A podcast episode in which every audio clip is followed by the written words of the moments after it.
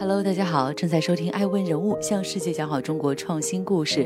今天是二零二二年的五月九日，正在进行《爱问一周财经资讯盘点》。本期盘点关注字节出海，TikTok 称王，李嘉诚时隔十年重回内地土拍市场，释放啥信号？欢迎继续聆听《守候爱问向世界讲好中国创新故事》。首先关注一周盘点之政策数据。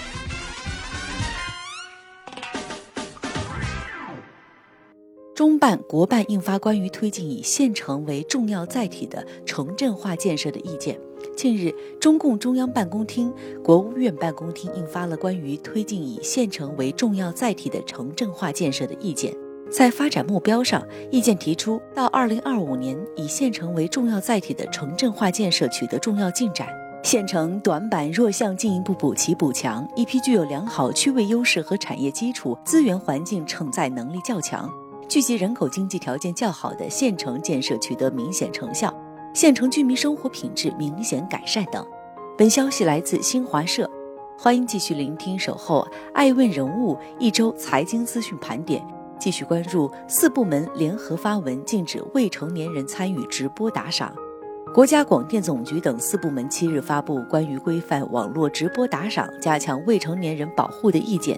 意见提出，禁止未成年人参与直播打赏，网站平台应当坚持最有利于未成年人的原则，健全完善未成年人保护机制，严格落实实名制要求，禁止为未成年人提供现金充值、礼物购买、在线支付等各类打赏服务，严控未成年人从事主播。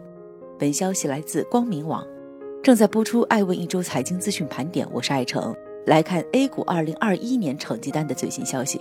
四千六百六十九家上市公司营收撑起 GDP 半边天。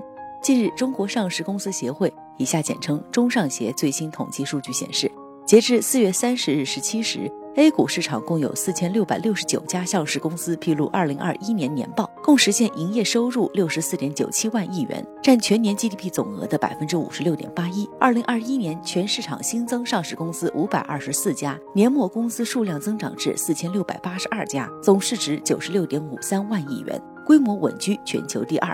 本消息来自证券日报。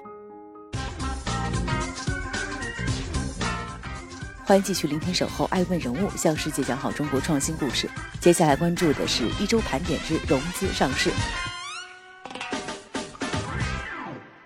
贝壳找房拟以介绍形式回港上市。五月五日，贝壳宣布拟将以 A 类普通股以介绍形式与港交所主板双重主要上市，同时继续在纽交所保持主要上市的地位并交易。此次贝壳回港主板上市，不发售新股及募集资金。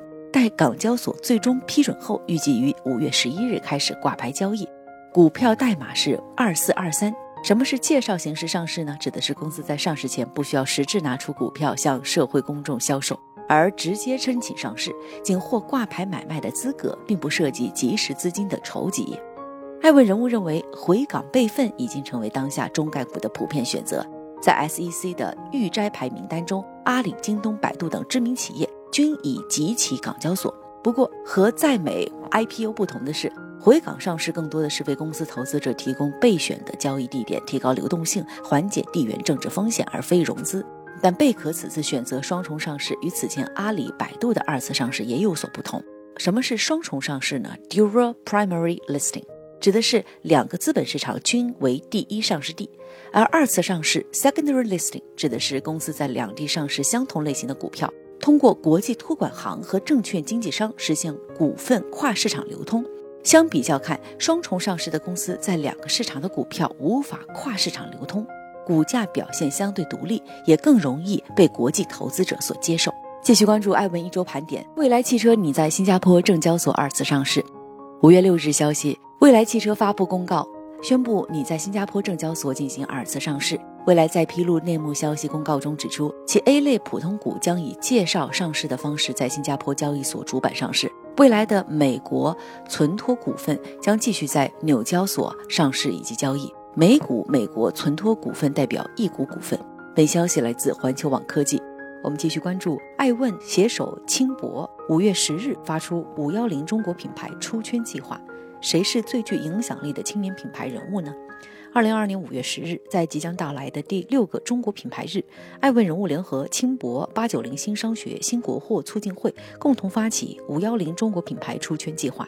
利用智能数据轻松洞察中国品牌的发展，传递品牌正能量，评选出二零二二年最具影响力青年品牌人物，帮助创始人打牢品牌向下扎根的基础，推动品牌向上生长的态势，实现品牌及青年品牌人物双出圈。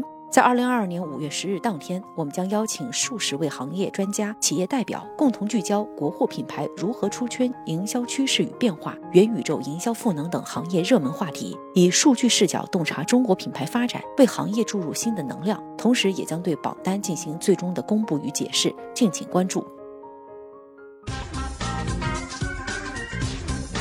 欢迎继续聆听《守候爱问人物》，向世界讲好中国创新故事。接下来关注一周盘点之海外动向。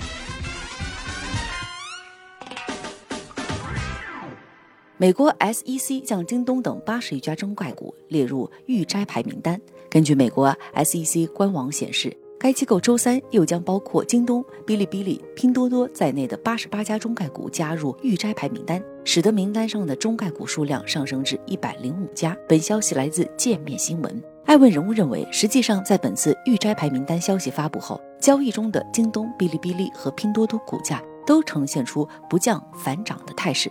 说明市场对预摘牌名单已经不如此前那般惶惶不安。加之在此前的四月二十九日政治局会议上，国家对平台经济定调积极，完成专项整改，支持规范健康发展，既稳定了市场预期，也提振了信心。继续关注。TikTok、抖音的最新消息：TikTok 广告收入将于二零二四年超越 YouTube。市场研究机构 Inside Intelligence 预测，字节跳动旗下海外短影音社交应用程序 TikTok 今年广告收入将增加两倍，达到近一百二十亿美元，超过 Twitter 和 Snapchat 的总和，并会在二零二四年超越 YouTube。作为字节征战海外市场的重量级选手，TikTok 正在不断展示自己的魅力。不久前，在相关机构公布的今年三月全球热门非游戏移动应用下载排行榜上，抖音及 TikTok 的下载量远超过 Facebook、Instagram 等知名应用，以超六千三百万的优异成绩蝉联全球移动应用非游戏下载榜冠军。本消息整理自财联社和电商报。正在播出《爱问人物》一周财经资讯盘点，我们来关注中国企业的海外最新动向。泡泡玛特 Q1 营收增长百分之七十，欧洲大洋洲开设首店。近期，泡泡玛特披露了今年一季度未经审计的营业数据。二零二二年 Q1，泡泡玛特营收同比上升百分之六十五至百分之七十。其中线下方面，零售店营收同比上升百分之七十五到八十，机器人商店营收同比上升百分之五到十。今年以来，泡泡玛特在海外动作频繁。一月。和四月分别在英国伦敦和新西兰的奥克兰开设当地的首个零售店。泡泡玛特在海外开设零售店，基本采用先踩点后进入的方式。例如，在伦敦开店之前，参加了在伦敦的漫展 MCM London 以及艺术设计大会 DesignerCon UK。在正式进入新西兰市场之前，也在新西兰开设了快闪店。本消息整理自白金出海。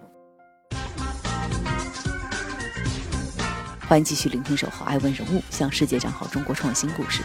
接下来关注的是一周盘点之企业人物。李宁入局咖啡市场。天眼查 APP 显示，近日李宁体育上海有限公司申请注册“宁咖啡零 Coffee） 商标，国际分类为餐饮住宿。当前商标的状态是等待实质审查。五月六日，李宁的相关人员正式回应，在店内提供咖啡服务将会是李宁针对零售终端消费体验环节的一次创新尝试。本消息来自上游新闻。